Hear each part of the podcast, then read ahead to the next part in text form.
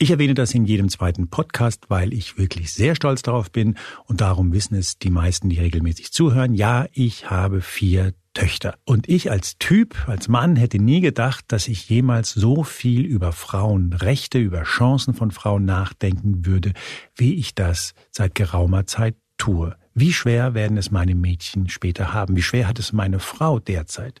Leben wir wirklich noch im Patriarchat, wie einige behaupten, oder hat sich einfach derzeit nur ein sehr lauter Opferfeminismus breit gemacht, der wenig mit der Realität zu tun hat und die Mediendebatte bestimmt? Die beste Gesprächspartnerin, die man zu diesem Thema haben kann, ist Jutta Almendinger, Soziologin, Professorin zum Thema Geschlechtergerechtigkeit und wunderbarerweise heute mein Gast. Thank you. Hier ist Moreno Plus Eins, der Interview-Podcast der Spiegel. Mein Name ist Juan Moreno und das ist mein aufrichtiger Versuch, keinen Laber-Podcast zu machen. Bei mir ist, wie gesagt, Jutta Almendinger, Soziologin und Präsidentin des Wissenschaftszentrum Berlin für Sozialforschung. Und wenn es um die Frage geht, wie weit ist Deutschland mit der Gleichberechtigung, dann gilt sie als die Expertin schlechthin, die Frau, mit der man sprechen muss. Unter anderem berät sie zu diesem Thema auch die Bundesregierung.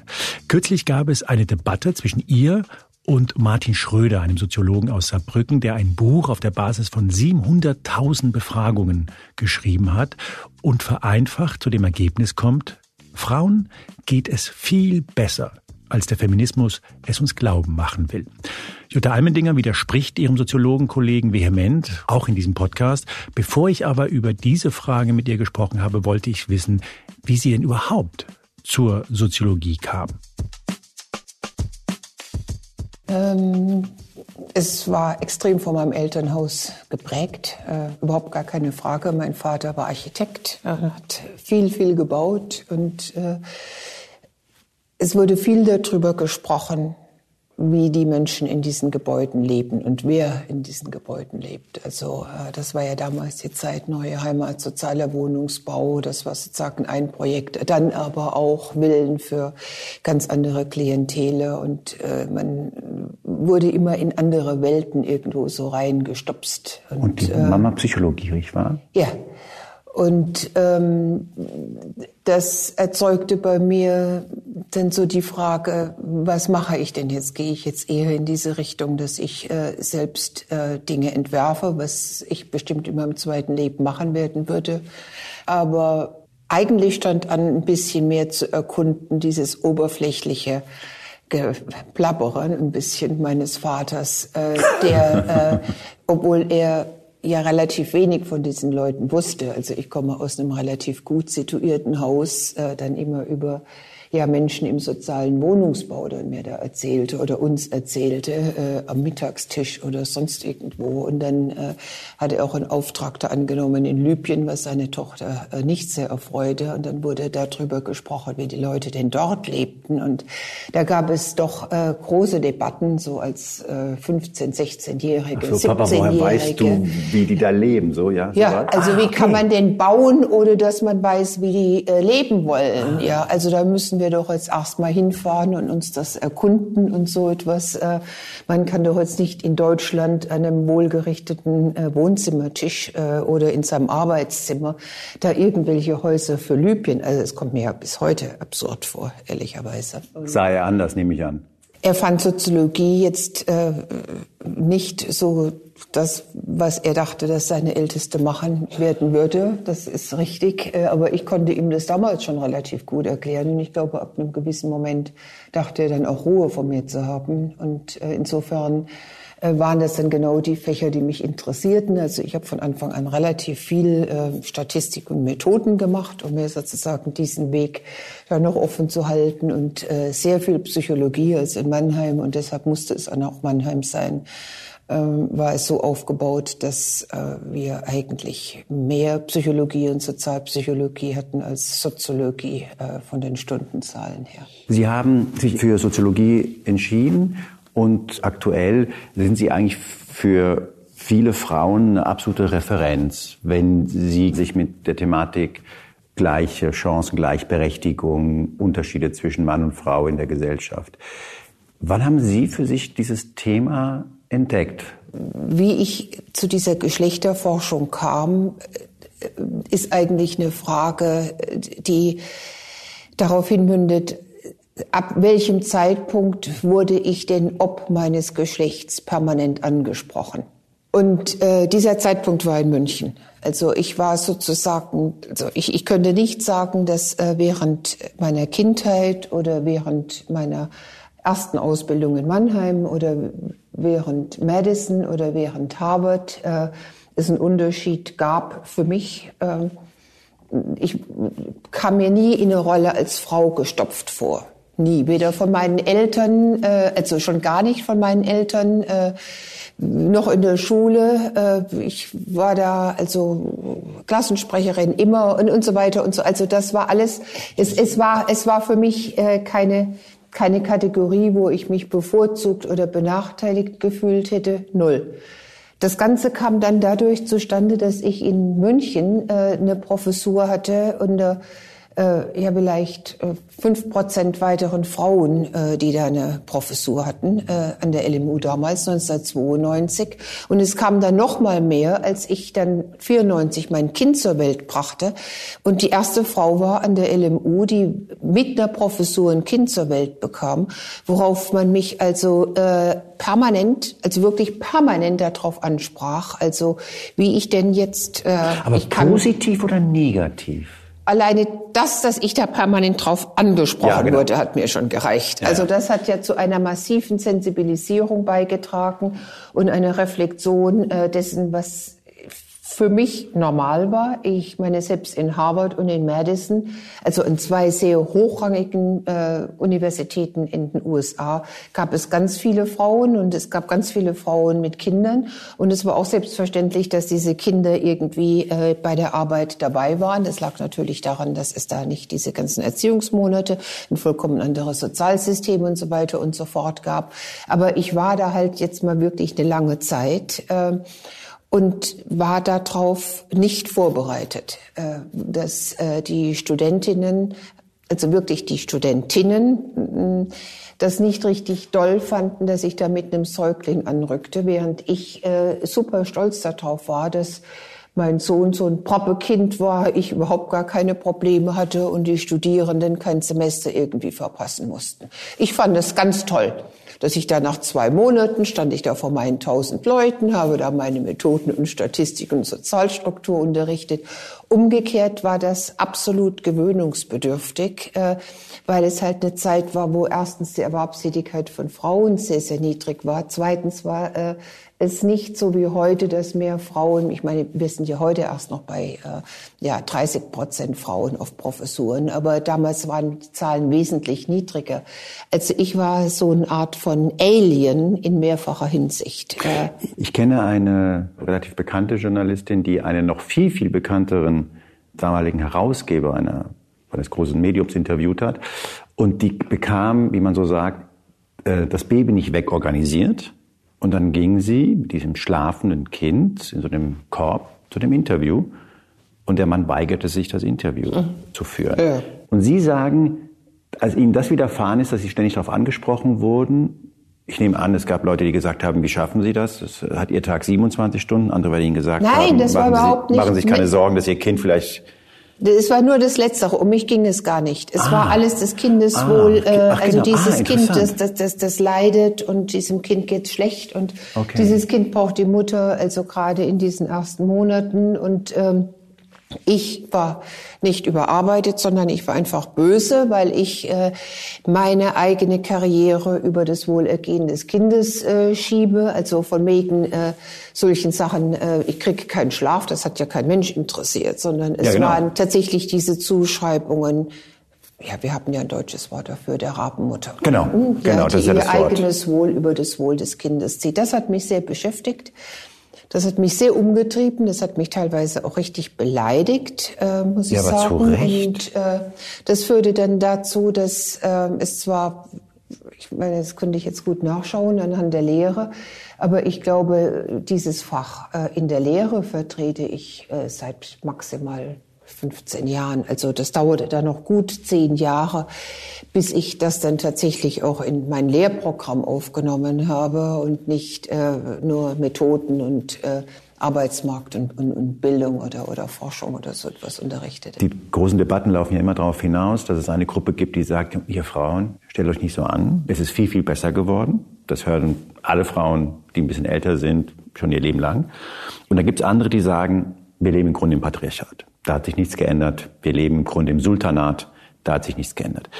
Können Sie als jemand, der sich tatsächlich ja lange damit beschäftigt hat, der den, die, die Bundesregierung berät in diesen, in diesen Fragen unter anderem, können Sie uns ein Gefühl geben, wo wir da gerade sind? Kann man dazu überhaupt was sagen?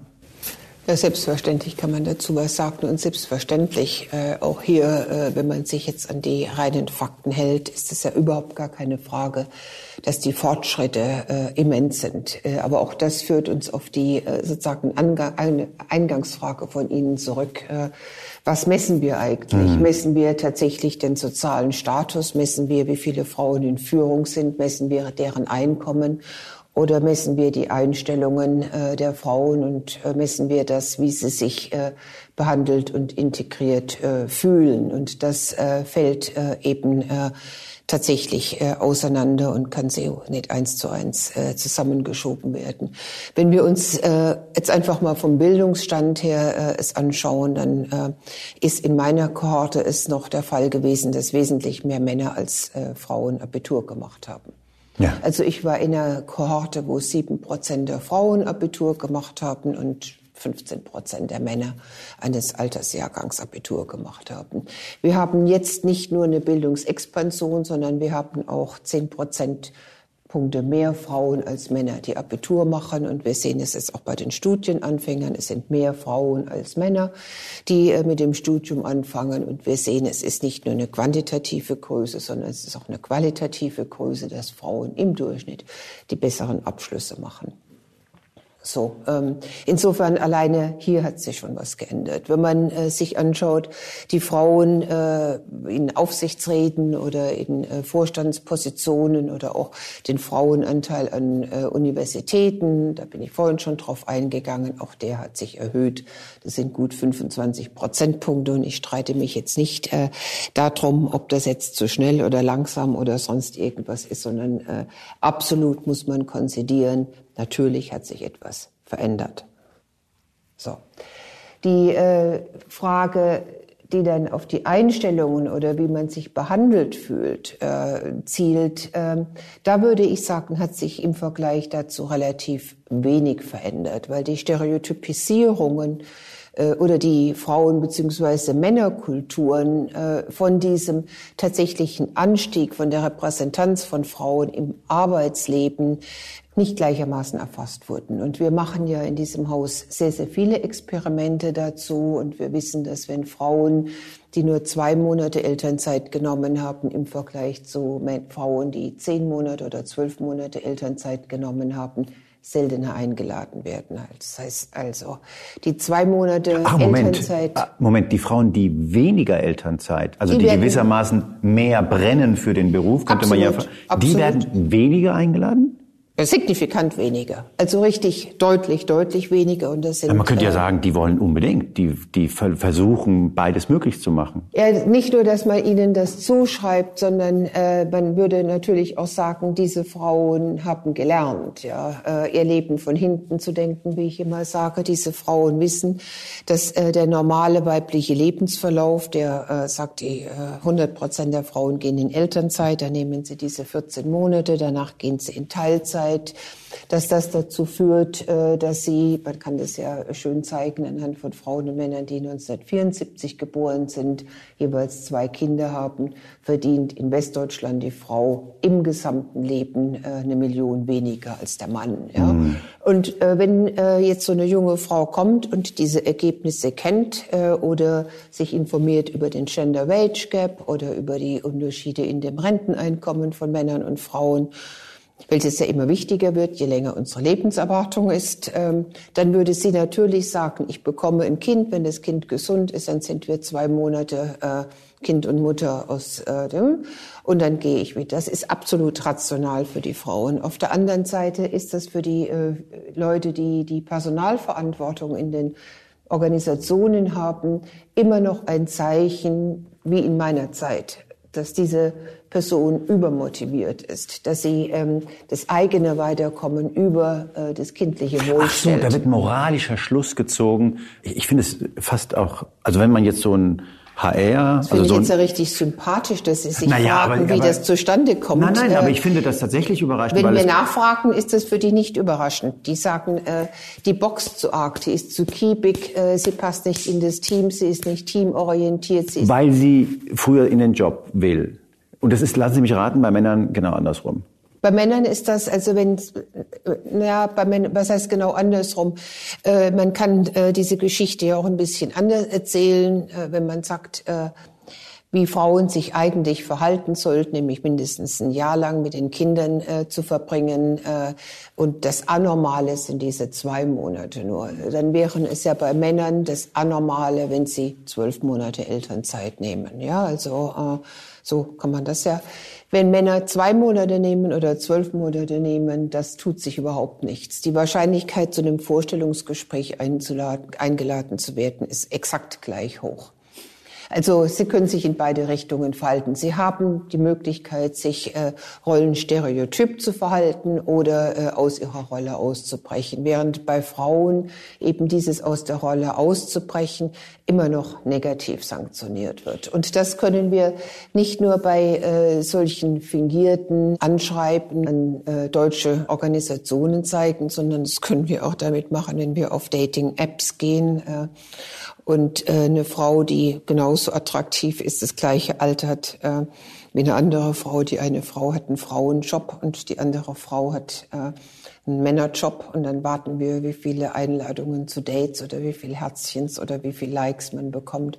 Dann bekommt die Frau in dem Frauenjob äh, wesentlich mehr Einladungen. Also sie gilt als attraktiver. Aber das, das kann ich Ihnen mit meiner anekdotischen Evidenz, die natürlich nichts aussagt, aber total bestätigen. Ich kann das, ähm, das kann ich Ihnen aus so meinem Männerfreundeskreis. Natürlich ist es eine Frau, die, weiß ich nicht, einen Männerjob hat, was das immer, was immer das jetzt sein mag, äh, die ist für, für viele Männer natürlich auch eine gewisse Bedrohung, weil man natürlich. Ja, so, aber es ist ähm, natürlich perfide, sozusagen naja. Bundesprogramme aufzulegen, Frauen in STEM und so weiter und so fort und denen dann zu sagen, dann sind wir wieder bei Martin Schröder, die wollen das ja überhaupt gar nicht, ja, ja, und äh, auf der anderen Seite zu sehen, dass sie sich damit vollkommen unattraktiv machen für irgendwelche Partnerschaftsmärkte. Sind die Frauen dann in dieser Denke gefangen oder ist das etwas, was Martin Schröder sagen würde, naja, wir können doch nicht vorschreiben, was den Frauen wichtig ist. Vielleicht sind die ja gerne in Teilzeit. Vielleicht haben die keinen Bock, in einem Unternehmen das Controlling zu leiten und sind lieber zu Hause und trinken, weiß ich nicht, Cappuccino, fragen Sie mich nicht. Verstehen Sie? Also gibt es sowas so in, nach Ihrer Erfahrung, was eher frauentypisch ist und darum solche Verhalten erklärt? Oder würden Sie sagen, nee, das ist eher die Struktur drumherum. Die verhalten sich logisch, so wie die Strukturen aufgebaut sind und darum, darum sind die so.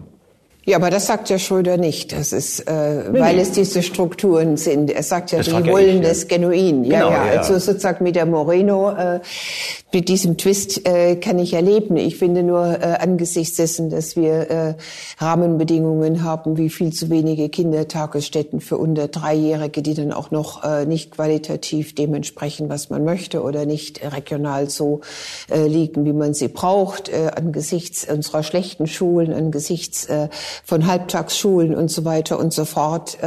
Und angesichts der äh, tatsächlich, also wirklich mega Zurückhaltung von Männern, äh, diese unbezahlte Arbeit äh, gleichermaßen äh, mitzumachen, das dann den Frauen in den Schuh zu schieben und zu sagen, das wollt ihr doch so, äh, ziemlich äh, böse. Ja, er würde sagen, was heißt in die Schuhe schieben? Ich habe das untersucht, das sind die Daten.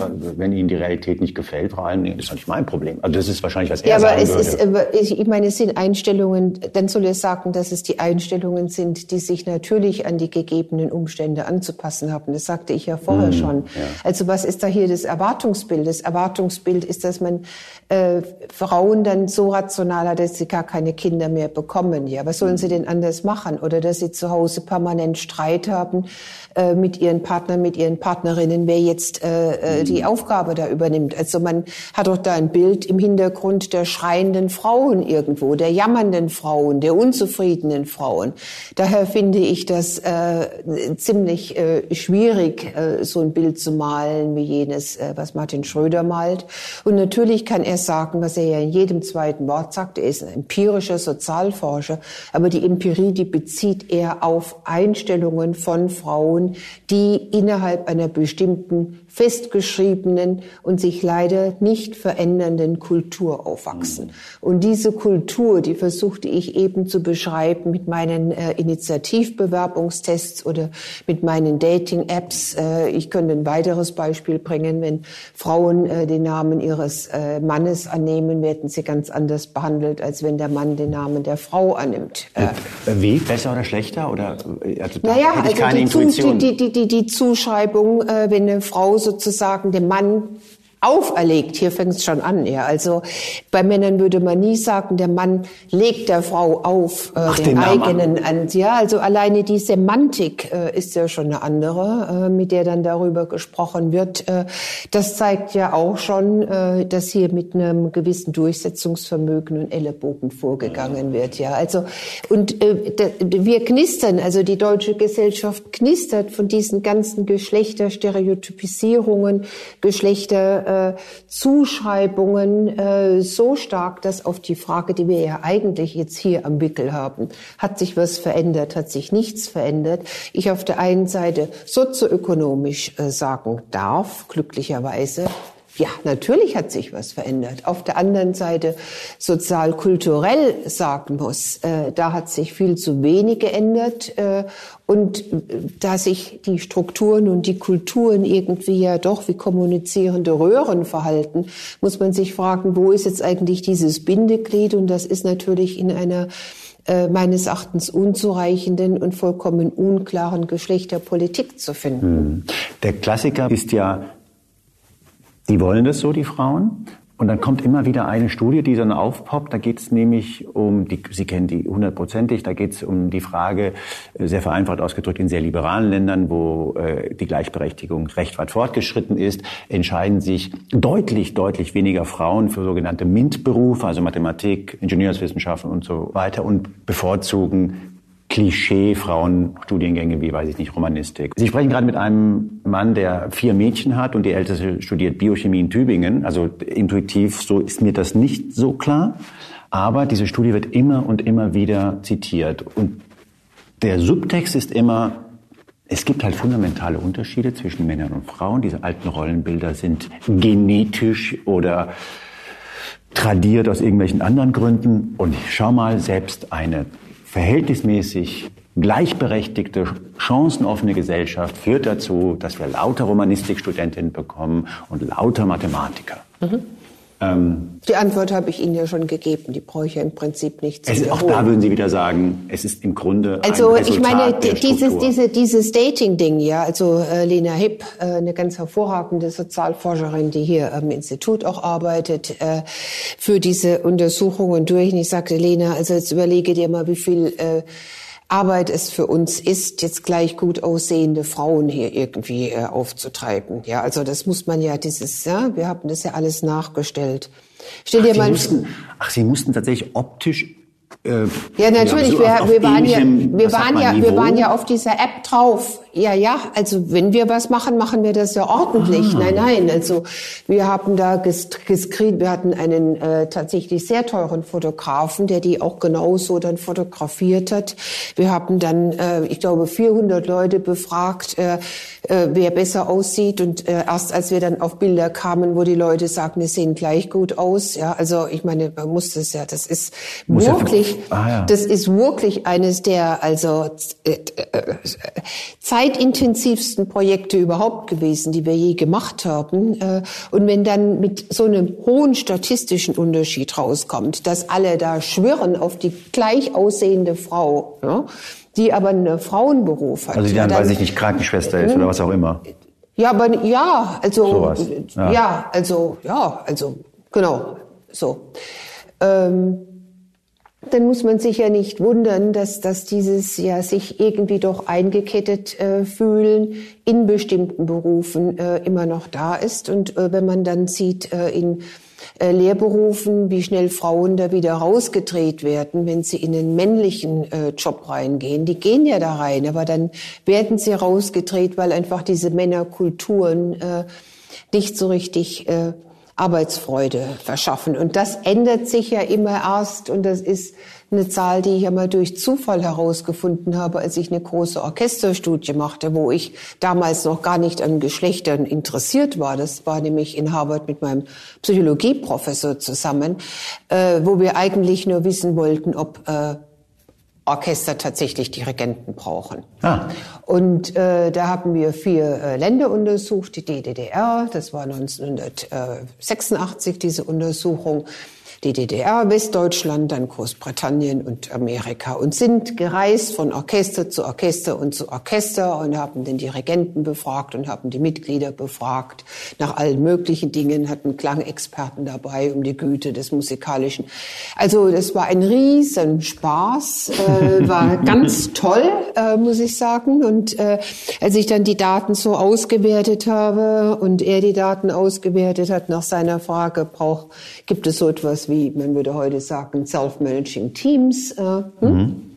also sozusagen hierarchielos, ähm, äh, kam mir plötzlich äh, äh, in diesen Daten zum Vorschein, dass die Zufriedenheit äh, der Orchestermitglieder beziehungsweise des Gesamtpersonals äh, extrem niedrig war, also in den Keller ging, wenn man da äh, so vier, fünf Frauen in diesen Orchestern hatte und dass es ohne Frauen super war und dass es auch super war, wenn man so 20 Prozent Frauen im Orchester hatte. Hm? Und das ist genau die Antwort darauf, dass äh, wir natürlich äh, erstmal eine gewisse Menge von Frauen in diesen männertypischen Berufen brauchen, damit dieses Geschlecht verschwindet und nicht mehr diese Wirkungskraft ah, okay, ja, und Signalkraft ja. hat.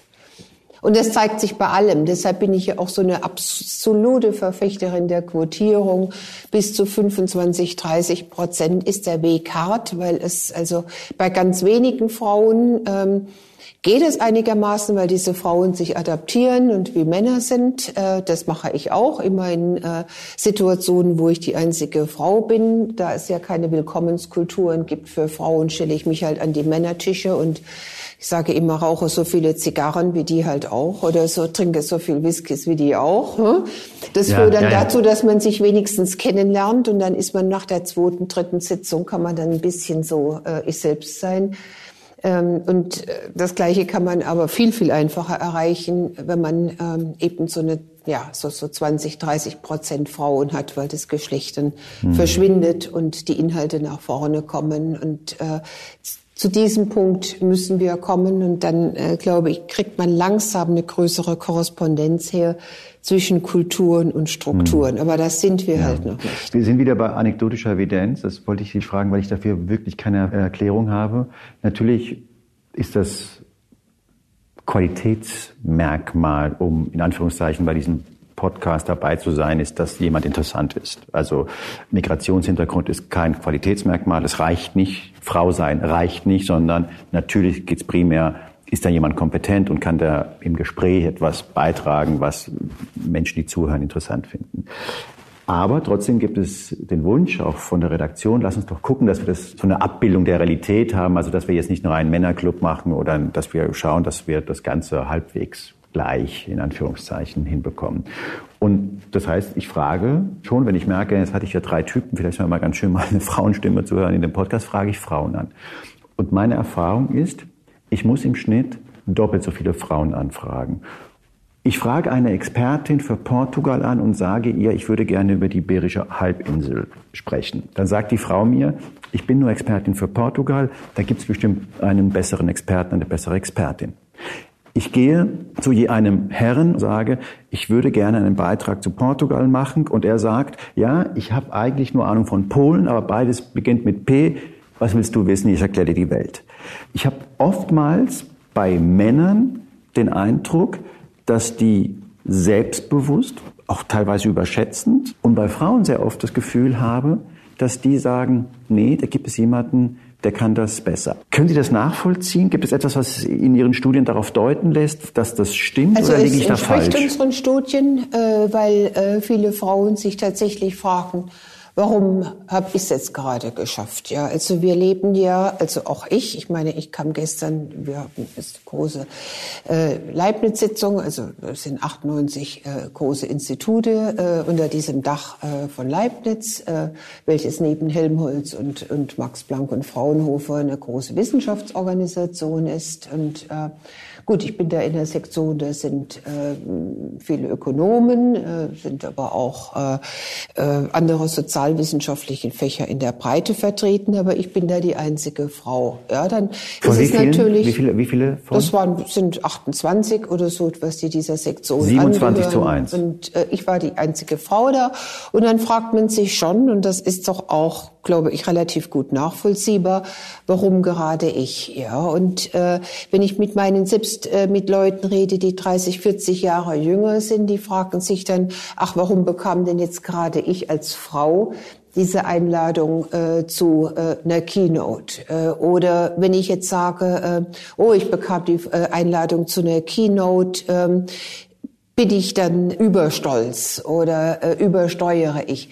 Wir haben noch keine, da würde ich vollkommen zustimmen, wir haben noch keine äh, richtige Selbstverständlichkeit äh, erworben als Frauen einen gewissen Status oder eine gewisse Kompetenz als selbstverständlich zu erachten, äh, sondern hinterfragen uns immer noch, äh, war das am Ende Zufall, war das äh, eine Quotierung, warum äh, kam man da rein? Das würde sich kein Mann fragen. Es ist natürlich aber andererseits auch ein bisschen viel verlangt, jetzt nach äh, naja, jetzt haben wir zehn Jahre, äh, ja maximal zehn Jahre, mal, mal äh, einen, einen kleinen Anteil von Frauen, die tatsächlich in sichtbaren Positionen sind, diese Selbstverständlichkeit äh, zu bekommen und das nicht mehr auf sich selbst sozusagen mit einem Fragezeichen zu äh, hinterfragen. Äh, ja, sondern einfach als, als eine Tatsache. Und äh, insofern ist das eines der Gründe, die ich äh, da immer anführe und die wir auch wissenschaftlich belegen können.